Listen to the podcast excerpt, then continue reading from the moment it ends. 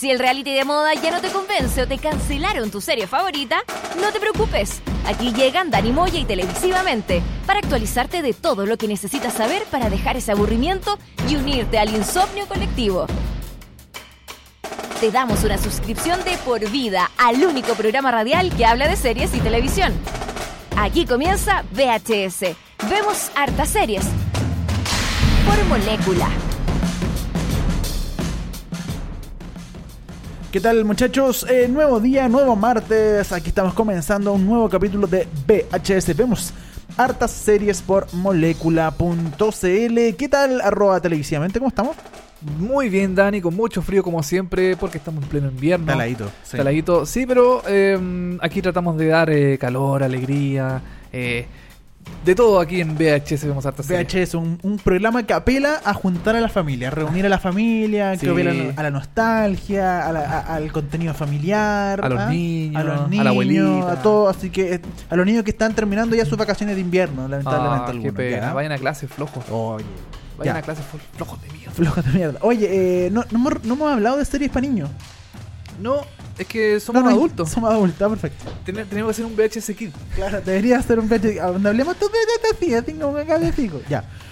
Oye, eh, para hoy día el capítulo 11, no, capítulo 12. de- Capítulo 12 de la, te- de la tercera temporada de VHS en molécula.cl. Tenemos, eh, hoy día vamos a estar comentando eh, de esta serie chilena eh, que se estrenó, una miniserie, la verdad, chilena, porque fueron cuatro capítulos, creo. Fueron cuatro capítulos, ya finalizada la serie, finalizó hace como dos semanas atrás aproximadamente.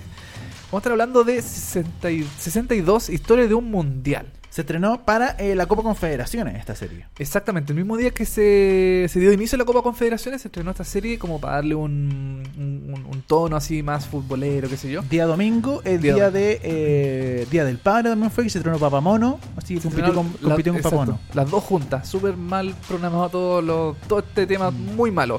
Eh, Llevamos un, un año sin serie y se le ocurre estrenar el mismo día, tan clarito. ya. Exacto. Hoy también tenemos lo bueno, lo malo y lo feo. ¿No hay cortina? Lo bueno, lo malo, y lo feo. Lo bueno, lo malo y lo feo. Preacher.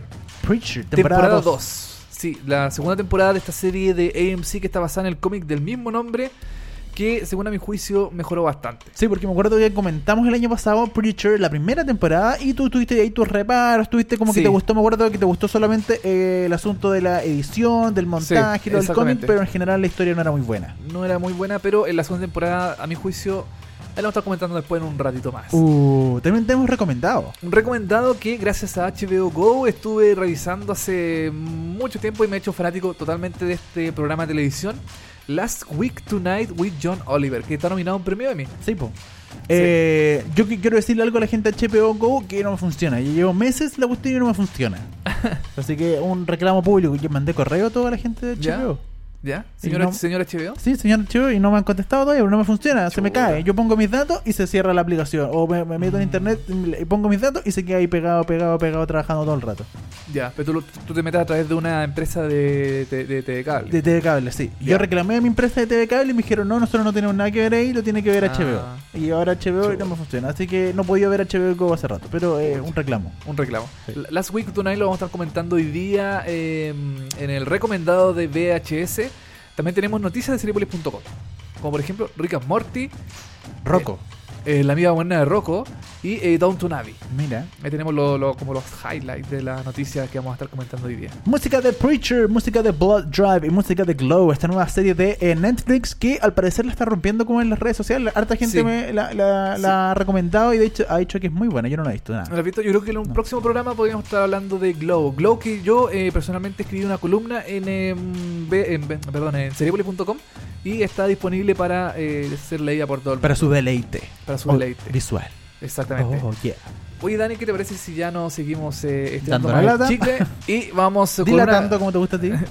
no, no, ya no. Ya, aprendí eh, sinónimos, como por ejemplo estirar el chicle. Estirar el chico, perfecto. No sigamos estirando el chicle y eh, vamos a eh, irnos con una canción. Vamos a dar una canción, un clásico de, de la música contemporánea. Es un temazo. Temazo. Come on eh, Alien.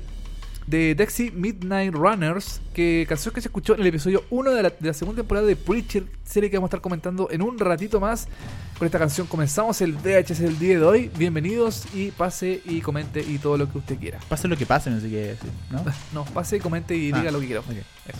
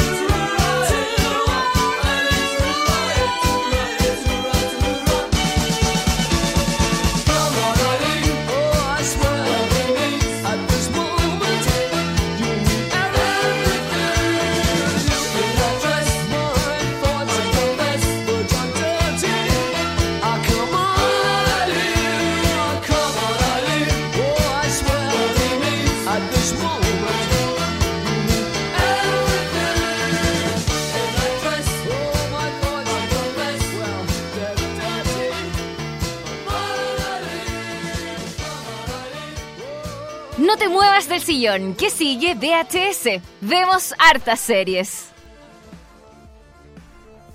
Eso fue Come on Aileen. de- Come on, Eileen. Ah, na, Esa misma. na, na. Esa es muy buena. Muy buena. Hoy esta canción también fue eh, parte de una serie chilena que se llamaba Once Comidas. Tenés toda la razón, po. La de Pato Torre. Así Sí. comenzaba y Once Comida que ya está totalmente Finalizada. eh, finalizada. Pero era bueno, la Eh, verdad que comentábamos en comida sí. que eran tres eso que fuera en vivo. Y, Sí, era, era era- como novedoso. Sí, novedoso. Era novedoso, pero parece que a la gente no le pareció tan novedoso y lo terminaron cancelando. Sí, que estos ejecutivos que no saben nada de tele. Sí, Que no ven tele. Que creo que los ejecutivos de televisión chilena no ven tele, ningún director No. ejecutivo no ven tele. No, es que yo no veo tele, compadre. Pero De- como de- estoy trabajando en la tele, no, yo no veo tele. De hecho, Nicolás Aguirre, que fue en algún momento em, director ejecutivo de TVN, Canal 13. perdón, de Canal 13, Sí. tienes toda razón, dijo, no, yo no veo tele. Yo no veo tele. Chuta, Director de canal de televisión y no ve tele, ¿no? no ve tele, ¿cómo? cómo- qué- Interesante. ¿Qué, qué te pasa? Sí. ¿Cómo así? Bueno, Nada. así, así son las empresas en Chile. Ah, para que veáis. Ya, bueno, eh, vamos con informaciones más importantes como por ejemplo Rick and Morty. Rick and Morty, sí. Eh, ¿Cómo decía Rick? Eh, Hay una cuestión Sí. extraña. Eh, creador de Rick and Morty explica la demora de su tercera temporada. Se demoró en salir. Se demoró mucho en salir. Ya finalmente tenemos una fecha confirmada, Dani, de, eh, de estreno de Rick and Morty, que es el día 30 de julio. Es decir, este domingo. Este domingo 30 de julio exactamente por Adult Swim en Estados Unidos y que eh, yo creo que puede que... O sea, va, va a salir después en Netflix seguramente, pero mm, no sé si a la par con Estados Unidos o eh, va a estar ahí... mm, vamos a tener que esperar un tiempo, un tiempito Sí, más. para yo la veo en Netflix. Eh, yo también, sí. Sí, así que se demorar un poco.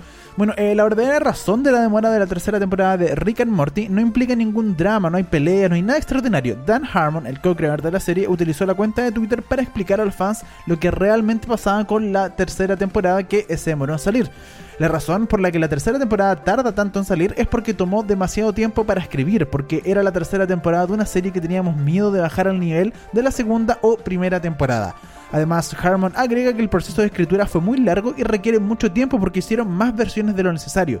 Ustedes, por lo general, terminan por donde empezamos. Pueden venir eh, muy de cerca, pero Bueno. se, puede venir muy de cerca, pero será una muy buena temporada de Rick and Morty. Tardamos muchísimo en escribirla porque se ven las mismas cosas que están escritas en menos tiempo. Eso, respuesta aburrida. Respuesta aburrida, claro. O sea, Sí. en el fondo lo que pasó que se demoraron en escribir nomás. De hecho, nosotros en seriepolis.com eh, dijimos que habían como algunos roces con el con el otro creador de la serie, Era Justin, eh, Justin algo. Justin Bieber. Justin Bieber. Y con eh, Dan Harmon eh, habían como algunos roces con entre ellos dos, pero finalmente eh, parece que eran solo rumores, porque Sí. mm, entre ellos dos había mucha buena onda, eh, siempre hay...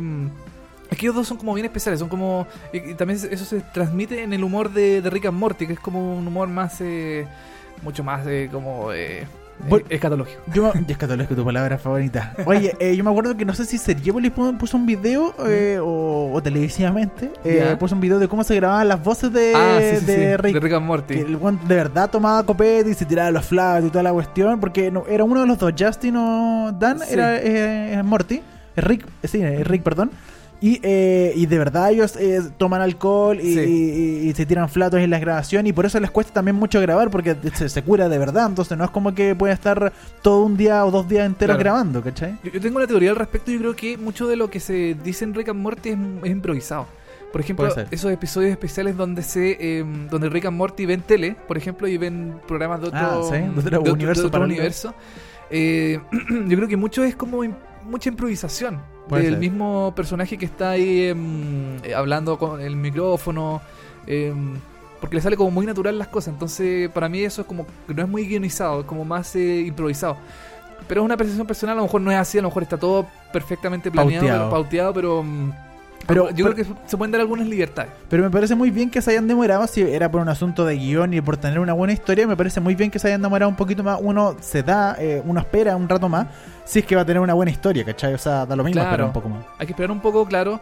eh, la tercera temporada se demoró mucho en salir con respecto a la, a la segunda. Yo creo que generó también eh, mucha expectación esto de la tercera temporada, porque te acordás que mostraron un, un- un avance del capítulo, uno, un primer capítulo nomás. Un primer Un capítulo. primer sí. capítulo de la tercera temporada y dieron uno y después no dieron, no pasó nada. Entonces dijeron Claro. como, ¿qué onda? ¿Qué pasó acá? Claro. ¿Cachai? La cancelaron y ¿qué, Sí, qué- de- qué pasó? De hecho, lo dieron sin aviso. Lo dieron así. mm, tiraron el capítulo por su plataforma de streaming. Porque Adu- Adult Swim tiene una plataforma de streaming en su página web. Que da programas exclusivos para, para, esa, para, ese, eh, para su página web. Em, y ahí eh, metieron el primer episodio de la, de la tercera temporada de, mm, de Rick and Morty. Que es muy bueno. Es muy. Yo lo vi con, con cierto desfase. Me demoré harto en verlo, pero al final lo vi. eh, muy entretenido, muy complejo también. A mí me gusta que, que Rick and Morty sea complejo, que no sea tan, Sí. tan fácil como de seguir como mm, otras series de animación. No, Rick and Morty claramente es una serie totalmente para adultos de Sí, animación. O sea, Exactamente. completamente. Sí, y aparte que, bueno, además que tiene como cosas más, elementos fantásticos, qué sé yo, pero mm, es súper compleja su trama de seguir. eh, mm, como que hay que darle vueltas, qué sé yo, cosas que pasaron en episodios, como en tres episodios atrás, tienen repercusión en tres episodios más adelante. Y es entretenido, es entretenida y mm, me gusta mucho. Y ojalá Netflix la estrene pronto, que no se demore tanto en sacar la nueva temporada. Es muy interesante. Rick and Morty, una gran serie. Eh, yo tengo de llavero a un Rick. Muy bonito. Sí, que creo que de, compré- de hecho en el- la Comic Con creo que sacamos una foto, Sí, a- una foto. al, al- al Sí, llavero el tuyo, llavero sí. Rick Sánchez, que está muy bueno. Seguimos. Nos vamos con. eh, seguimos con animación. Sí, la vida moderna de Rocco. Rocco's Modern Life. Rocco's Modern Life. un clásico de los 90. de los 90. 90, finales de los 90 por ahí más o menos. Sí. Eh, ¿Qué que pasa con la vida moderna de Rocco? Volverá a la televisión como Telefilm. Uh. Nickelodeon ya dio, ya dio los primeros detalles de la película para televisión de Rocco's Modern Life. Eh, el capítulo se llamará Static Cling en inglés y eh, bueno, esto fue información revelada por Ent- Entertainment Weekly. El especial de una buena duración mostrará a Rocco regresando a su ciudad, a este Wallaby, eh, a su ciudad natal, después de haber estado más de 20 años preso en el espacio. A su regreso encuentra a Hefner y Filbert, sus mejores amigos, eh, la vaca y la tortuga, La tortuga, sí. adictos a, eh, a cada nuevo aspecto de la tecnología, las redes sociales y una amplia variedad de camiones de comida. Rocco cree en su corazón que su nostalgia por el pasado puede salvarlo de las torturas del mundo moderno. Comple- complementa la descripción oficial. Una de las características de este regreso es que eh, las voces originales en inglés volverán a interpretar los personajes. Por ejemplo, está Carlos eh, Alasraki, de, que hará de Rocco, Tom Kenny, que hará de Heffer, y Mr. Laurent, que hará de Philbur. Eh, el guion es de John, eh, Joe Murray, que es el creador también de la serie original, de la serie de Nickelodeon. Así que se juntaron todos de nuevo para hacer este telefilm de una hora. eh, que yo creo que si le va bien, eh, por ahí puede volver Rocco Como como, serie. como serie, unos 8 o 10 capítulos, algo como un cortito, Pu- puede pu- ser, ¿o ¿no? Puede ser. Y eso también se. se pienso yo que se, que se une a, esto, a todo este como cosa de nostalgia que hay en la televisión en general. Sí. Hay muchas series antiguas que vuelven. eh, Sobre, sobre todo las de animación, que por ejemplo Sí. también vuelve. Eh, eh, ¿Cómo se llama la cabeza de balón? Arnold. a Arnold. Hey Arnold Sí. también vuelve con una película eh, Claro.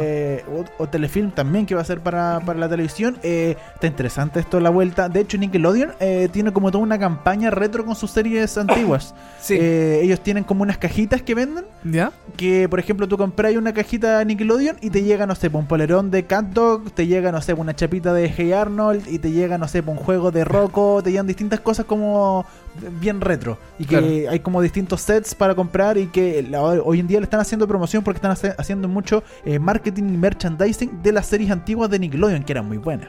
Eran muy buenas y para mí por lo menos fue un clásico. Yo crecí con esas series de Sí. Nickelodeon más que las de Cartoon Network. em, porque eran tenían como un enfoque distinto a, a- a Cartoon Network. Eran, eran como más em, más desfachatadas, eran más eh, escatológicas. Catológicas, claro. Oye, em, bueno, están las voces originales de la serie en inglés. A mí me gustaría saber si vol- volverán las voces originales en español, porque Sí. esa fue la que nosotros escuchamos. Sí, por lo menos acá en. Chile estaba todo doblado al español y eran las voces que eh, pertenecían a cada personaje. Ojalá volvieran a la versión en, en español de la serie. No hay fecha fijada para este debut, pero sí se sabe que este telefilm llamado eh, Static Clean eh, será estrenado el 2018. El próximo año, así que vamos a estar atentos. Yo, si no la dan en Latinoamérica, yo lo voy a bajar. Sí, todo el rato. Sí, también. ojalá, obvio. ojalá esté disponible los Sí. subtítulos y todo ahí para ver eh, el regreso de Rocco y cómo ser el tipo de animación. Yo creo que va a ser distinto al, al, al de, al, al- de los Oja- años 90. Ojalá no, ojalá sea como antiguo, ¿Sí? sea como igual, ojalá. Ojalá, porque tampoco cambien mucho los dibujos, porque las, las nuevas eh, como versiones de muchas animaciones como que cambian el, el- el dibujo, Sí, cambian el- la forma del personaje y queda distinto. Bueno, pasó por ejemplo con eh, Dragon Ball. Dragon Ball volvió hace poco, el año pasado, Dragon Ball Super, eh, y eh, con un dibujo pero horrible. O sea, comparado con lo que se hacía antes, de verdad hay como un montón de páginas en internet, foros y cosas que reclaman de que Dragon Ball volvió, pero volvió con una calidad horrible a lo que comparado con lo, que se hacía, con lo que se hacía antes. Y además, eh, lo que está haciendo Dragon Ball, que ahora también el otro día vi un video, es que están reciclando animaciones. Ah, O sea, los mismos mismo movimiento de los personajes cuando tiraron un poder, ahora lo están volviendo a ocupar, en, lo ocuparon en el capítulo 1, 2, 3 y 5 porque, está, porque no tienen tanta plata, entonces están reciclando, uno, están haciendo los dibujos más penca y segundo, están reciclando eh, movimientos de los personajes que son iguales, entonces eh, es bien penca como volvió Dragon Ball ahora. Pucha, ojalá no sea lo mismo con Rock, ojalá se mantenga bueno. un poco la animación. eh, y los dibujos a mí me, me interesan mucho porque también hay, eh, siguiendo con el tema, eh, se hacen nuevas versiones de Bugs Bunny, por ejemplo, Sí. se, ha- se ha hecho, o del ratón Mickey, que cambian mucho su fisonomía, entonces eh, se ven distinto, no es lo mismo, eh, tiene una, mm, una una visión distinta de, la, de lo Sí. como era antes, antiguamente como era el clásico, entonces eso como que mm, hace bajar un poco la, la expectativa, no sé. Habría que, a- hay que esperar a ver cómo se... un trailer, cuando salga un- un trailer o algo oficial, vamos a ver que, cómo Exacto. viene esta nueva animación de Rocco. Seguimos con las noticias de Seriepolis.com. A continuación nos vamos a Downtown Abbey, porque eh, volverá. Vuelve. Vuelve Downtown. Abbey, pero no vuelve como serie, sino como una película para cerrar esta historia. Después de meses de rumores y especulaciones, NBC ha anunciado oficialmente que está produciendo una película de Downton Abbey, según información revelada por Associated Press. Eh, estamos trabajando en una película, la película eh, está en desarrollo desde hace algún tiempo, estamos tratando de hacerlo bien en el guion y tenemos eh, y también tenemos que encontrar una manera de reunir al elenco, pero esperamos que el inicio de la producción se haga efectiva en algún momento de 2018. O sea, dijo. sí, en algún momento del 2018 recién se van a juntar a grabar. O sea, exacto. falta mucho para que esto salga al aire. Exacto, esto también es una coproducción porque la serie original se hace por ITV en, en Inglaterra y también por Universal, perdón, NBC Universal International Studio. Eh, bueno, la especulación sobre una adaptación cinemato- cinematográfica eh, de la serie ganó fuerza cuando el actor Jim Carter, que interpreta a Charles Carlson en la ficción, eh, revelara que la disponibilidad del elenco estaba siendo requerida por el creador de la ficción, Julian eh, y bueno, el, el creador mismo ha dicho que estaba en conversaciones para realizar una película, una continuación de Downton Abbey, que finalizó el año 2015, si no mal no recuerdo, Sí. con un especial de Navidad. Sí, por tanto, Abbey es esta serie británica eh, sobre la aristocracia británica en el siglo XX. Sí. La serie tuvo 52 capítulos, dividido en 6 temporadas. Eh, hoy la serie se puede ver por Netflix, por Film, Film Arts, por ejemplo, acá en Latinoamérica, Sí. pero es una serie muy conocida y era muy de mamá, por decirlo de alguna forma. Bueno, mi abuelita y mi mamá disfrutaban con Downton Abbey, ¿Viste? la veían, le encantaba la aristocracia británica eh, de esa época, los enredos de la familia, qué sé yo. Y Downton Abbey también era una serie que estuvo mucho tiempo nominada al premio Emmy. Sí, pues siempre nominada y de repente ganaba algo, los Golden Globes, etcétera. Sí. Le iba bien en general a, a esta A serie. Abbey, sí. En algún momento ganó un premio Emmy y todos decíamos, ¿pero por qué ganó Downton Abbey si estaba otra? No me acuerdo en este momento cuáles estaban compitiendo, pero que se merecían, según nuestro criterio, mucho más eh, premios que Downton Abbey, por ejemplo. Sí. Pero bien por la gente y los fanáticos de Downton Abbey que ahora vuelve en forma de película para cerrar esta historia eh, de la aristocracia británica que eh, yo quizá algún día veré Downton Abbey. Sí, las abuelitas están felices. Sí. La- las abuelitas son las más felices con o nuestras mamás, con Yo- el regreso de Downton Abbey. Cuando yo eh, crezca un poco más y me Ya. vuelve abuelito, eh, voy a, voy a ver Downton Abbey, Abbey? sí. Perfecto, así la, la aristocracia británica ahí siempre presente. Oye, y ahora nos vamos a la sección estrella que tú te contagiaste de esta sección estrella. Lo bueno, lo malo lo feo. Eh, lo bueno, No, taranana, lo malo, taranana, y lo feo. taranana, Lo bueno, lo malo y lo feo. Sí, Aquí en VHS. sí una, una sección estrella que toda la gente pide en la calle, se acercan señoras y la abuelita. La abuelita. ¿Cuándo lo bueno, lo malo y lo feo? Dicen Lo- las sí. ¿Qué te importa, vieja? Acá. vieja. Sí, ¿Qué te importa, vieja? Vieja cuele. sí. Eh, Los niños también. dicen, ¿Cuándo van a contar el abuelo? Sale, suéltame, yo no soy tu papá. Sale, no te voy a reconocer, niño. Sí. Sale. Pero Eh, eh, tenemos hoy día lo bueno, lo malo y lo feo con The Preacher. Preacher, eh, que en español se puede decir como el predicador. Claro. No el Pastor Soto. No, no, no, no. No, no, está no, la serie, no, del nada Pastor que ver. Soto. No, No, sería una serie horrible. Oye, eh, Preacher, temporada 2, que estrenó su, mm, su nueva temporada hace poquito tiempo por AMC en Estados Unidos. Acá en Latinoamérica se puede ver por una plataforma que no es tan conocida que se llama Crackle.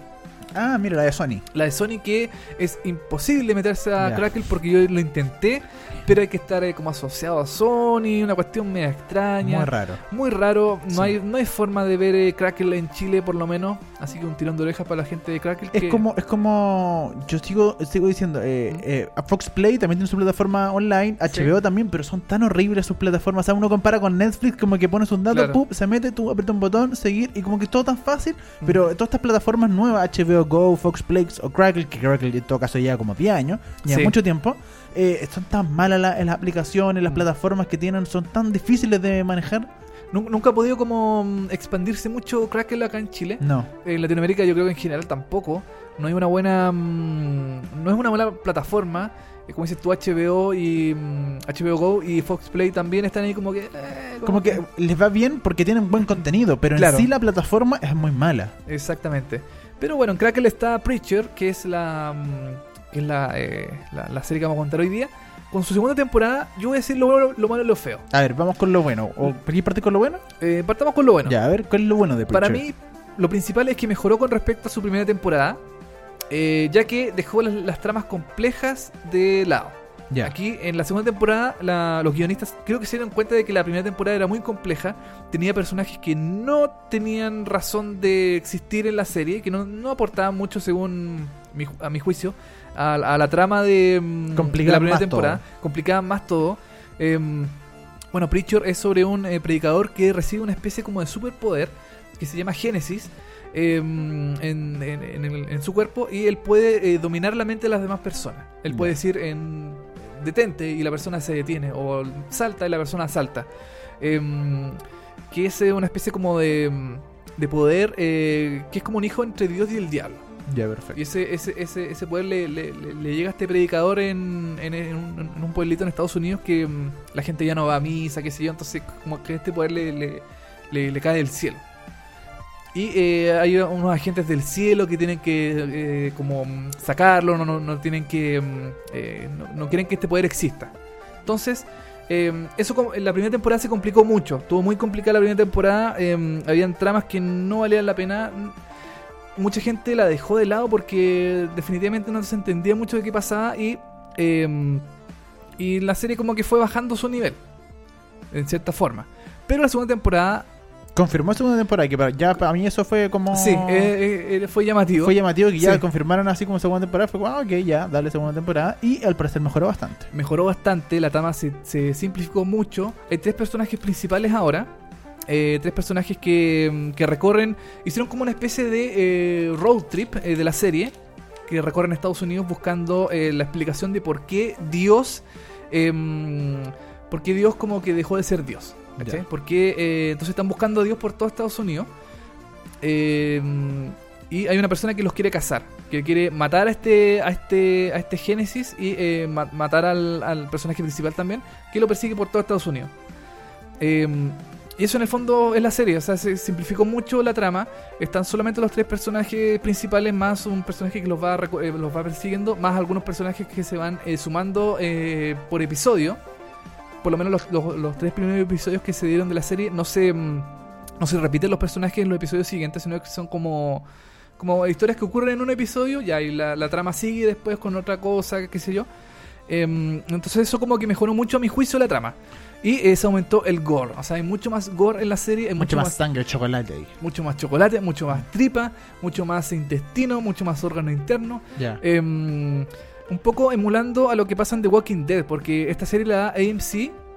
Y en AMC eh, está The Walking Dead, que también mucho, mucho víscera, mucho ah, intestino, muchas cosas así. Yo creo que se colgaron un poco de eso y eh, por lo menos en los tres episodios que yo he visto eh, siempre se muestra algo sangriento. Siempre hay, el- el- hay gore. Y ahí eso te gusta a ti el core, a ti. Te, te, te parece a mí me atractivo. parece muy interesante. Ya, perfecto. Ya. Entonces eso es lo bueno de eh, la segunda temporada de, de Preacher. Y ahora vamos a analizar lo malo. Lo malo principalmente es la primera temporada. Mucha- mu- la primera temporada es lo malo de la serie. eh, Pero ¿es, es necesaria ver la primera temporada para intentar la segunda? Exactamente. Lamentablemente lamentable. Hay que mamársela. hay que mamar la primera temporada completa, aunque hay episodios que no son donde no pasa nada, son episodios muy malos.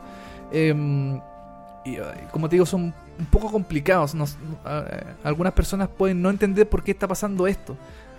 yo creo que no es spoiler decir que al final de la primera temporada em, explota este pueblo, Ya. explota y mueren todos los personajes, Chucha, ya. menos los tres protagonistas. Bueno, eso es parte de lo feo, ¿no? Eso es parte de lo feo también, Lo- claro. Sí, pues lo, lo feo de esta segunda temporada de The Preacher. Sí, eh, como lo feo es la eliminación total de todos los personajes secundarios de la serie, eh, salvo pequeñas excepciones que son como los personajes que en el fondo tuvieron más repercusión dentro de la, segunda, de la primera temporada, que siguen de cierta forma en la, segunda en la segunda en el segundo año de la serie.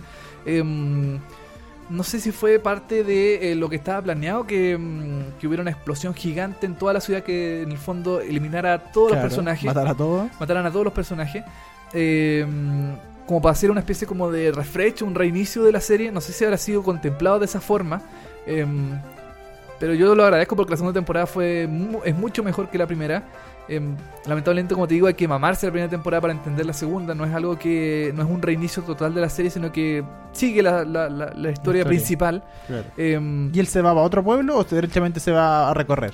Él, él se va con su grupo de como de amigos que está mm, que está está compuesto por Tulip que es una muchacha que le como que le, le tira los cagados a, al- a Preacher y está con ah, un vampiro que si- no, no me acuerdo cómo se llama en este momento em, que no puede ver la luz del sol qué sé yo que son los Ya. protagonistas de la serie Ya, y con ellos se va en el road trip. Con ellos se ese. va en el road trip No, no, y- no se va a otra ciudad tampoco, derechamente. o sea se va recorre Estados Unidos Claro, va a recorrer nomás. va a recorrer buscando a Dios esa es la, la- el, el- como el, el fin de la segunda temporada Ya. Eh, no sé si lo irá a encontrar en algún momento ojalá que sí porque Yo creo que no, porque es muy complicado encontrar a Dios. ¿Tú has encontrado a Dios en algún momento de tu vida? no no Dani Yo tampoco, yo no lo encuentro. Lo, lo igual lo, lo entretenido de esta serie es que no encuentran a Dios en lugares comunes. Siempre está como. mm, puede estar en un bar, puede estar en un, en un eh, bar de stripper. Entonces, como que la serie igual. te- was one of us? ¿Te acuerdas de esa serie que, que tenías acá? Esa, eh, esa canción al principio. No. Era de. No me acuerdo cómo se llamaba, pero se trataba de que Dios estaba viviendo entre nosotros y Sí. estaba. eh, y, y le hablaba a una niña, ¿te acordáis? Y de repente era, era una niña que estaba en el colegio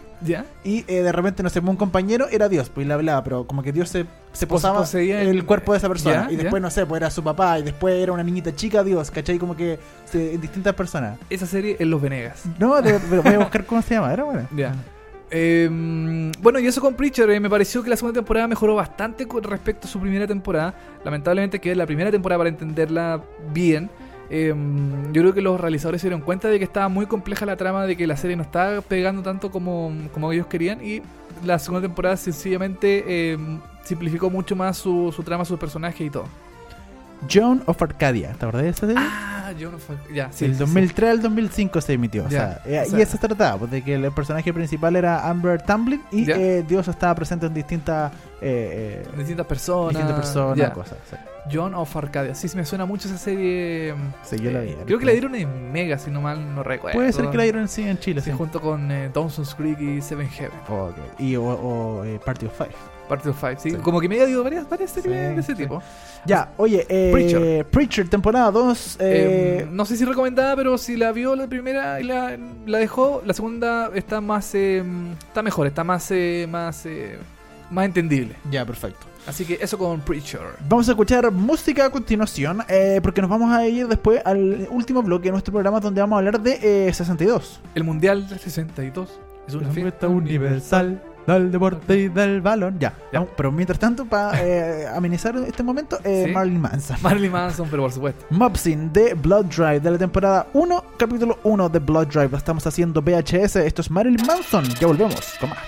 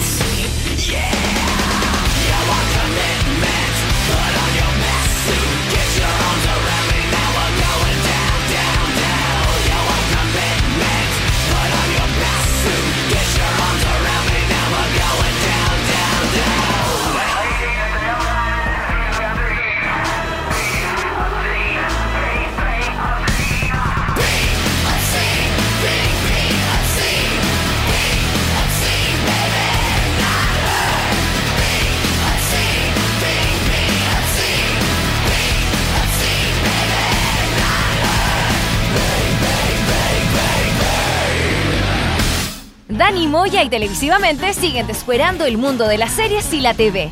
Esto es VHS. Vemos hartas series. Eso fue Mob Scene de Marilyn Manson, canción que se escuchó en el episodio 1, temporada 1 de Blood Drive. Blood Drive Sí, que Blood Drive. es no una sé. serie de sci-fi ¿Ya? que es una Por eso no la he visto. Es una serie eh, mm, también así como media de gore, de cosas así. eh, ¿Como de- Sharknado? De, de terror, por ahí más o menos. ¿Ya? Que es sobre un auto que eh, anda con sangre humana. Como que Por eso se en- llama Blood Drive. En vez de como de combustible, funciona con Ah, Sangre, sangre humana. Sí, y es eh, como media gore, así como, mm, como una serie media sucia, como mm, ¿Yo? una especie de Blade Runner, pero como ese aspecto así como medio futurista. Ya, Ah, medio- futurista también. Como media oscura, sí. Ya. Y se llama Blood Drive, pero ya con el hecho de que sea de sci-fi, como que me, me, me baja un poco la, la, la, la- la- la cosa. Un saludo a nuestros amigos de Sci-Fi Universe que nos están escuchando. ¿no? No creo que en Blood Drive, así que no, no, no sé. Oye, vamos a hablar ahora de eh, un estreno de una serie. Por fin tenemos serie chilena que comentar Sí. en este programa, porque ya llevamos años, décadas sin comentar una serie chilena. Se estrenó para eh, el- la Copa Confederaciones este, este domingo, ese domingo que fue el Día del El- Padre el- también. El 3 de octubre. No, perdón. El, em, no, no, no, miento, miento. El Está- 2017. deja de No, está, leyendo otra cosa. Deja de mentir, No. Eh, no, no sé qué fecha. Pero se estrenó, se estrenó en Se estrenó, junio. Se estrenó, sí. Cuando este domingo que comenzó la Copa Confederaciones se estrenó 62. Historia de un mundial por las pantallas de TVN. TVN, sí. TVN. Oye, la misma. mm, se estrenaron dos series ese mismo día, Papamono, como lo comentamos. eh, que también lo comentamos acá en VHS, Papamono. Y eh, también se estrenó Mundial eh, 62, Historia de un Mundial. Una miniserie eh, que fue parte del- del Consejo Nacional de Televisión, eh, financiada por el Consejo el año 2015. Se ganó 314 millones de pesos. 314 millones. La Teletón. Eh, bueno, y se estrenó, ya eh, se, se empezó a realizar el año 2016 y... eh, Entre octubre y noviembre del año pasado estuvieron grabando esta serie. sí, porque es una- miniserie de cuatro episodios, ¿no? Sí. Es súper cortita, no tuvo tanta mm, tanta producción. eh, bueno, sí, o sea, sí tuvo producción porque se desarrolló durante el año 1960. y- o sea, el año 60 en realidad. Claro, tiene que ver un poco con eh, cómo se gestó esta, este mundial que se realizó en Chile en 1962. Claro. Eh, toda la gente que participó detrás, que apoyó, que esto, que, que de alguna forma eh, sirvió para que Chile se adjudicara ese mundial. Eh, la, serie partió mm, con la con la llegada de la, del- la delegación chilena a los a las oficinas de la FIFA para eh, presentar su, su postulación al mundial.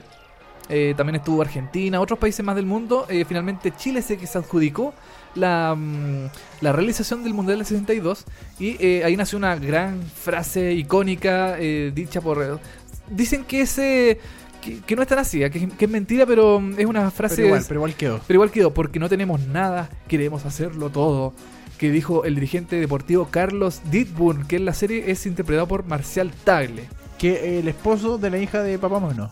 claro, Es sí, muy Mar- raro, Marcial sí. Tagle aparece. igual- y también aparece otro actor eh, mm, eh, que interpretó a Juan Pinto Durán, también aparece en la en la en Papá Mono. Son, es como que se reparten los actores entre, la- entre las dos series. Bueno, junto a los dirigentes de Juan Pinto Durán, que Sí. es donde entrena la selección hoy en día. Porque Eh. como que- es como que están eh, todos los personajes que tienen nombre de calle o Sí. de, de centro deportivo. ¿ah? Bueno, de hecho, una, una de la publicidad de 62 era mm, justamente eso, porque cada calle se llama porque, mm, porque cada calle tiene ese nombre, porque se llamaba Ah. Carlos Dittmore, o porque se llamaba Juan Pito Durán o Ernesto Alvear, qué sé yo. em, por qué se llamaba, por qué tienen esos, esos, esos nombres tan icónicos. Entonces, eh, eh, una parte de la publicidad de, de la serie era eso. Bueno, eh, Juan Pinto Durán y Ernesto Alviar emprendieron la hazaña que no fue fácil de liderar un país que no estaba muy bien económicamente, una selección que tenía muchas indisciplinas y el terremoto más grande de la historia en ese momento y aún así querían eh, concretar este Mundial del 62. A su favor estaba todo el entusiasmo de eh, eh, el mejor entrenador que existió en Chile, Fernando Riera. Fernando Riera, para que algunos saben, por ejemplo, es el maestro de Pellegrini. Pellegrini. Pe- Manuel Pellegrini siempre dice que Fernando Riera es el mejor y que era como su maestro, que es quien de quien aprendió todo, todo lo que hoy sabe. Así que Fernando Ri- Riera de verdad es uno de los grandes directores técnicos que ha habido en Chile, en la historia de Chile. Oye, y Fernando Riera, que en la serie es interpretado por Daniel Muñoz. Ah, perfecto. Daniel Muñoz en la serie interpretó a Fernando Riera, que era, era como una especie de. En la serie se vio como una especie de Bielsa, así como súper disciplinado, súper. em, eh, como autoritario junto, con los, con los, con los eh, jugadores de la selección. Em, bueno, en la serie principalmente se vio como todo el proceso de. eh, se vivió todo el proceso de, de cómo em, tuvieron que sortear varias. eh, varios problemas para realizar este mundial, porque claro, como decías tú, era un- es un país que tenía una, una economía súper pobre, em, no tenía casi ningún estadio, no, no, no había como ninguna especie de cultura futbolística, Claro, el, equipo de la selección perdía siempre, em, siempre se mostraban como imágenes de archivo de eh, la selección perdiendo, perdiendo, perdiendo, perdiendo, hasta que llegó Fernando Riera y eh, elevó este equipo de fútbol, los los disciplinó, eh, construyeron el complejo deportivo Juan Pinto Durán, porque Juan Pinto Durán eh, no, no pudo ver finalizado. Porque a ver, el- el- en la serie se muestra que Juan Pinto Durán y, em, y Carlos Ditburg son los grandes eh, eh, cabezas de, de, de la generación de este mundial, de la, Ya. de la organización. Ninguno de los dos pudo ver eh, finalizado eh, su obra porque los dos murieron en distintas circunstancias Mira. anteriormente. Y Fernando Riera también. Fernando Riera, no, no, Fernando Riera eh, llevó al equipo al, al tercer lugar del mundial. Ah, de veras, él, él estaba... Él, Él, eh, él es, sí. él es el director técnico. Ca- Carlos Ditborn fue el que murió justo un mes antes de... sí. Exactamente, murió. Y Juan Pinto Durán también murió en, en un accidente de tránsito. Por eso Juan Pinto Durán, el complejo se llama así, en honor a Juan Pinto Durán, al, al- al- a este dirigente del fútbol. Y eh, Carlos Ditmur fue- falleció también eh, producto de un, em, de un infarto o algo, así. em, meses antes, como dices tú, de que el Mundial finalmente se desarrollara en Chile. Eh, Todo eso se vio en la serie, se vio también el- los momentos eh, del terremoto, por ejemplo, que también dejó a Chile totalmente caído y, y lo- lo- los organizadores tuvieron que donar el dinero que El tenían para el del Mundial, 60, el terremoto del 60, ¿no? el de Valdivia, Sí. el terremoto más grande de la historia. Que dice de la historia. bueno, es más grande que el del 2010, pues dicen. Sí, po, sí, Sí, fue po. mucho más grande. Sí. Y mm, bueno, se vio todo el proceso de realización del mundial. Igual las cosas pasan súper rápido en la serie porque, claro, son cuatro episodios. No pueden darse mucho tiempo de, em, de entrar mucho en, deta- de- en detalle de, de las cosas que sucedieron en, la, en, la- en- en- en el, en el transcurso del mundial. Así que se fueron a lo más, a lo más específico: el terremoto, em, la llegada del televisor también se ve en, la, en, el, en el mundial, en la serie. Porque el, el televisor hizo que el mundial se masificara mucho más todavía. Sí, pues. Ah, que llegara a regiones. Ahora es interesante porque en el año eh, 62 que fue el mundial no Sí. existía todavía la televisión a color, se veía todo en blanco y negro, Exacto. pero hay habían cámaras que grabaron el mundial a color y hoy en día podemos, hay ciertas imágenes del mundial del Sí. 62 a color, eso es interesante. Sí, ahora bueno, la serie muestra del proceso en que ellos se, se adjudican el mundial hasta que Chile entra a la cancha a jugar. De ahí en adelante no se ve. mm, Termina justo cuando entran a la cancha. termina justo ahí, claro. Ya, perfecto. Ahora la serie está súper bien hecha, está súper bien ambientada entre los años mm, finales de los 50 y principios de los Tra- 60. Transcurre entre el 56 y el 62. Exactamente. Em, eh, se- se- más que nada se ve mucho eh, tema de, mm, de interior. Eh, eh, tema exterior se ven más que nada las canchas de Juan Pinto Durán. Claro, porque es más complicado. Es igual. mu- mucho más complicado realizar una serie en exterior de los años eh, 60. Em, Hubieran necesitado mucho más presupuesto, quizá. exactamente, yo creo que como, como para mostrar autos y cosas así. Sí. Igual se muestran algunos autos, algunas cositas, pero em, más que nada la serie transcurre en el interior, en oficinas, en la casa de los personajes. Em, está súper bien ambientada la serie, está súper bien hecha. Tiene una buena banda sonora. También se ve la creación del hit del, del, del hit del mundial, de la, de la canción del mundial del 62. Em, como que se toma se tocan se, tocan muchos aspectos interesantes de la, mm, de la re- realización de este mundial. Eh, son cuatro episodios nomás los que tiene el mundial del 62, la, la serie. Se transmitió por TVN, le fue relativamente bien. tuvo como 10 puntos más o menos ahí aproximados.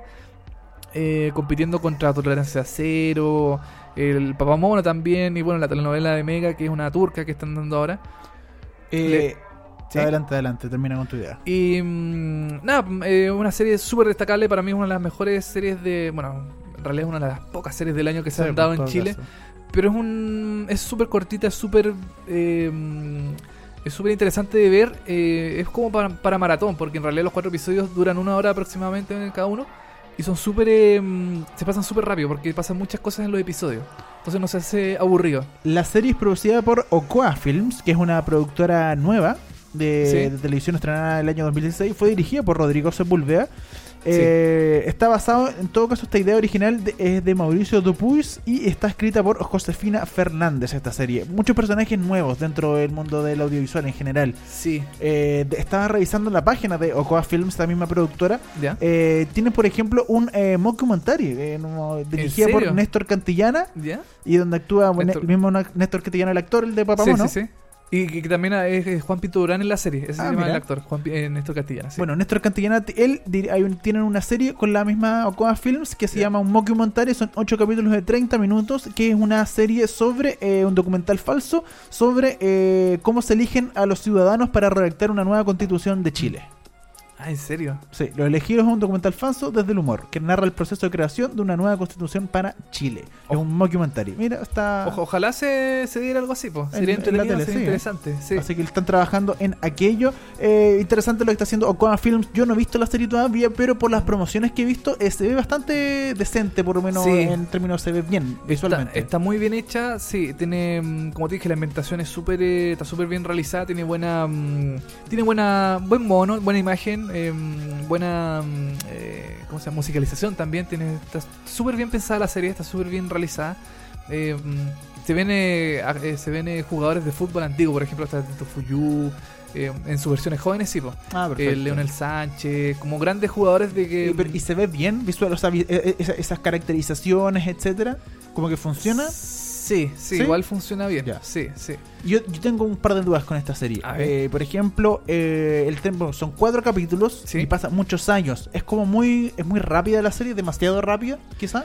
Pasan muchas cosas en poco tiempo. Ya. Yo creo que más que nada, como te dije, por, lo, por la duración de los episodios. Sí, son como, como son cuatro episodios nomás la temporada. eh, pasa mucho en eh, poco tiempo. Pero bien, pero en- entrete o confunde porque es demasiado rápido todo. No, no es entretenido porque eh, se muestran los problemas que tuvieron los, los, mm, los organizadores en todo ámbito. El terremoto, la falta de plata, em, eh, cómo solucionaron los problemas, ¿cachai? Como que mm, prácticamente muchas cosas le salieron mal. Pero, mm, pero está bien eh, está bien contada, está bien realizada. eh, los saltos temporales igual son grandes.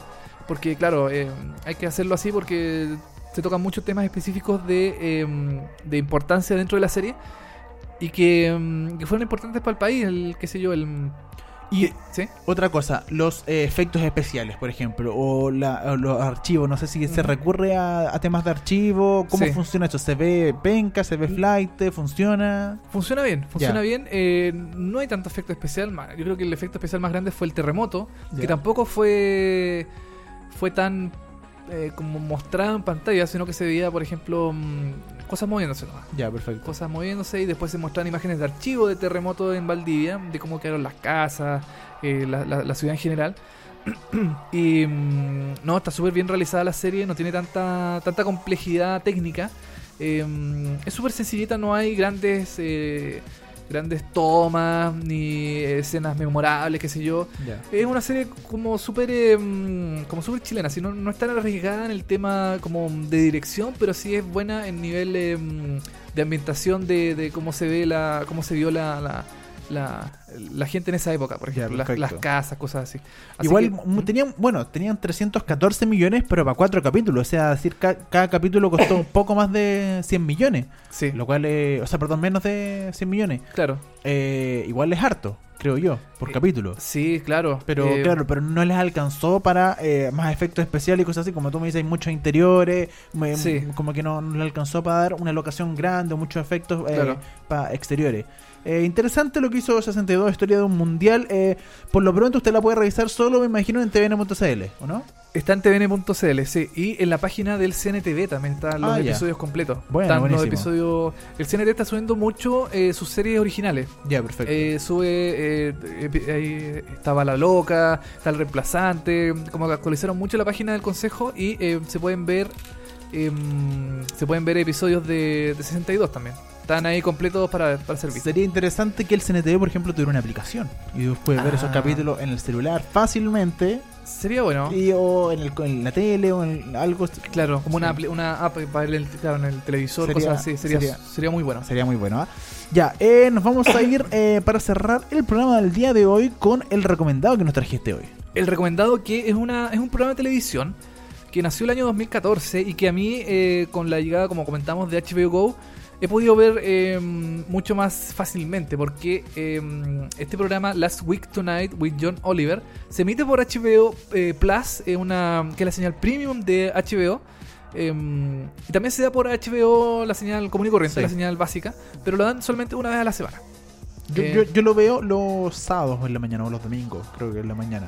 Por HBO Plus. Sí, por HBO normal, porque Ah, no normal. HBO Plus, sí. Claro. HBO normal lo dan los, no me acuerdo si los sábados o los domingos en la mañana. Claro, entonces eh, gracias a HBO Go eh, um, he podido ver muchos episodios eh, de, um, de Last Week Tonight, que es eh, un programa creado, eh, es, un, es un programa que tiene elementos periodísticos de investigación, sátira y humor. Es una especie de em, daily show, podríamos De podría llamarlo de, Colbert.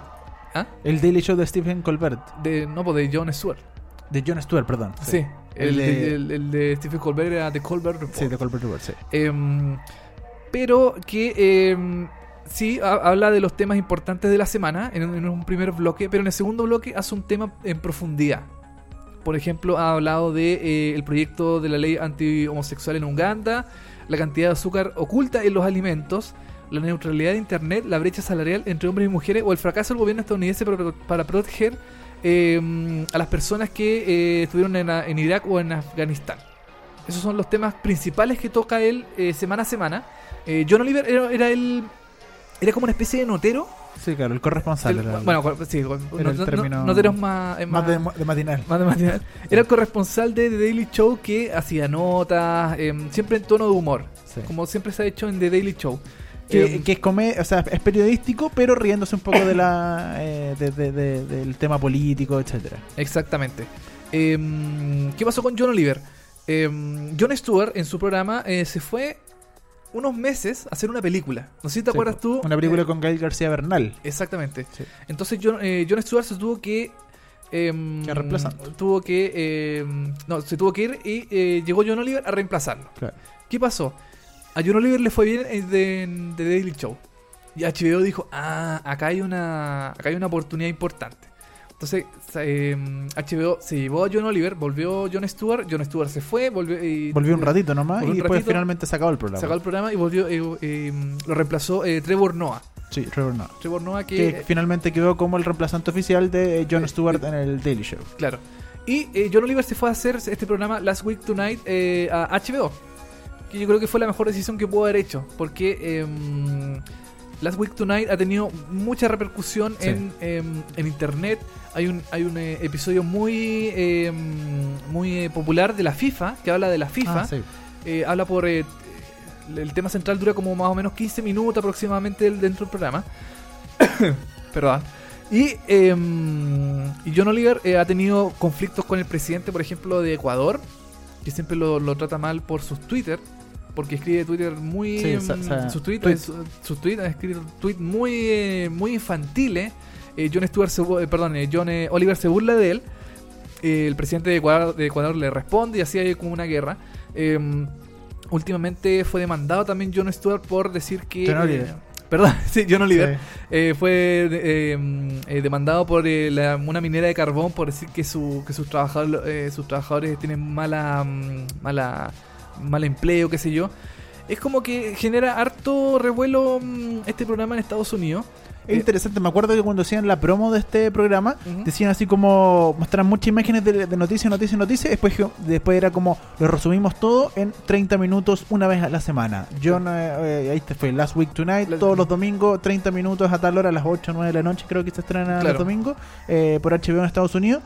Y eh, era un, es un resumen de lo que pasó en la semana en solo 30 minutos, pero eh, bastante fuerte. O sea, eh, tiene mucha comedia, y, pero es muy directo. Él es muy directo con decir, Sí. tú eres un ladrón, ¿cómo estás haciendo esto? Y se burlan también de ello. Y, por ejemplo, ponen caricaturizan mucho a, los a los políticos, a los ladrones, a los corruptos, etcétera Sí, ocupa mucho el humor, yo creo que más en dosis más grandes que en The Daily Show. Sí, es más directo. Es más fuerte, directo, sí. yo creo que por el hecho de, de ser un programa semanal, tiene mucho más, eh, más tiempo para escribir los guiones, para hacer chistes, para investigar. También tiene mucha investigación, tiene mucho archivo eh, sobre los temas que están hablando. Eh, tienen mucho respaldo también de la del, del- del- de qué sé yo de, de instituciones Sí. eh, documentales qué sé yo ocupa mucho ese tema de archivo para eh, decir cosas en serio pero con toques de humor tiene mucha mm, mucha eh, mucho archivo también eh, muchas cosas es interesante este programa me, me- me gustó mucho lo- ahora lo sigo religiosamente eh, trato de, de buscarlo en, eh, en HBO Go. Se demora un poquito sin estar disponible el programa en, en- en la plataforma de HBO. Eh, no es inmediato como las series, por ejemplo, que se emiten en televisión y ya están disponibles al- a los minutos en, en- Claro. en la plataforma. Este programa se demora un poquito más en estar eh, disponible, pero es totalmente recomendado este, mm, este programa. Eh, para mí personalmente eh, me parece mejor que el de Daily Show que se está haciendo actualmente. Ya, perfecto. Eh, me parece mucho más, eh, más certero, mucho más eh, corrosivo también, mucho más eh, directo de lo que se hace en el Daily Show. Em, y John Oliver a mí, no sé, te puede decir, estar diciendo algo terrible, pero te lo dice con humor, con... Que tiene cara chistosa. Sí, eso lo pasa. sí, tiene la típica cara como de británico nerd. Sí, o- o- Sí. ocupa lente, eh, pelito corto. Em, pero es interesante lo que él hace. eh, yo creo que lo mejor, eh, la mejor opción, como dije yo, es, es que se, fue a- se fuera a HBO. Tiene buena. mm, me gustaría que HBO en Latinoamérica le, lo diera más cobertura, le, lo- le diera más días a la que semana. bueno, es que eh, lo vamos a comentar quizá en algún momento, pero Ya. eh, HBO eh, en Latinoamérica tiene su propio late- Ah, sí, Last Week sí. Tonight que Chumel con Chumel Torres, que Mm. es la versión en Latinoamérica que se hace en México de este programa Last Week Tonight, que es lo mismo, pero con Chumel Torres, que es un animador mexicano. Y ahí él involucra temas de toda Latinoamérica, de Brasil, de Colombia, de Chile, Claro. ha sido mencionado mucho. De hecho, hay un video en eh, YouTube de eh, Chumel Torres hablando como los chilenos y explicando un poco los chilenismos y cosas así. Que es bastante chistoso. Claro, como- hablaremos específicamente de Chumel Torres. Por eso en Chile no tiene tanta repercusión en Last Week Tonight, porque le han hecho más promo a su versión Ah, latinoamericana. Chumel. Bueno, Sí. y, y también en Brasil eh, van a hacer su propia, propia versión de, de Chumel y de, mm, Last y de Week Last Week Tonight. Eh, no me acuerdo cómo se llama en este momento, pero eh, como que se ha ido expandiendo un poco el formato. Sí. El formato se ha ido expandiendo y, mm, y para mí el mejor es Last Week Tonight. Sí, he, he visto sí. un poco de Chumel y mm, No te como, gusta como que no me convence tanto, pero. Last Week es buenísimo. Sí, no, Last Week Tonight es buenísimo. John Oliver es un seco, así que de verdad esto es un recomendado completamente. Sí. Last Week Tonight, todos los domingos por HBO. ¿A qué hora no, no sabes? ¿No te acordáis? ¿A ¿En, qué hora en lo dan? HBO en Estados Unidos? No, acá. Eh, no, no, no, es que no lo dan los domingos, lo dan como el lunes, por ahí Ah, más o lo dan menos. un día después, O lo ya. dan días después, claro, no Ya. lo dan el mismo, el mismo momento. Ojalá lo dieran al, al mi- a la par, pero, Sí, po, mm, pero no, pero todavía no. no, no se puede, no. Bueno, lo pueden buscar y yo le, le- le recuerdo a la gente de HBO Go que no me funciona mi suscripción, así que algo hagan ahí porque yo, eh, yo viste, no estaría viendo Last Week Tonight, pero no puedo verlo No porque, caso. porque no me funciona. Pucha. Así Bueno, que lo tengo que verlo en HBO, como te digo, creo que los sábados, los domingos, el mediodía, ponte tú, lo dan, así que ahí de repente lo agarro. Ahí vamos a estar ahí conversando con la gente de HBO que nos den una. Por último, que nos den una, una suscripción. Claro, pero último, ya, Por ya que último. tanto, ya. Y una para regalar también. Sí, ¿por para, usted, para todo el público que nos está escuchando. Sí, ya, ya. nosotros nos vamos a ir. eh, se nos acabó el programa. Oh, Lamentablemente nosotros nos reencontramos el próximo martes a las 10 de la mañana por molecula.cl, pero como siempre nos despedimos con música de una de las series que la está llevando en este último tiempo, que es Glow, lo último de Netflix. Glow, así, esta serie de luchadoras eh, femeninas que ha tenido una. Comenzó, a mi juicio comenzó así medio regular, pero ha ido subiendo su nivel con el pasar de los episodios. Y eh, una de las canciones. tiene una excelente banda sonora de los años 80, que es muy buena, es buenísima. Como por ejemplo, eh, Separate Ways de Journey. Esta canción clásica de, de Journey. Eh, que se escuchó en el episodio 1 la- de la primera temporada hasta el momento de Glow. Así que con esta canción, Dani, estamos cerrando el programa del día de hoy. Gracias a toda la gente que nos escuchó, que nos comentó en redes sociales y, eh, nos volveremos a encontrar el próximo día martes, como siempre, aquí en molecula.cl y podcast en seriepolis.com también para que escuchen en cualquier momento, en cualquier lugar, donde quieran. ¿Cierto? Exacto. Esto fue VHS. Nos reencontramos la próxima semana. Chau.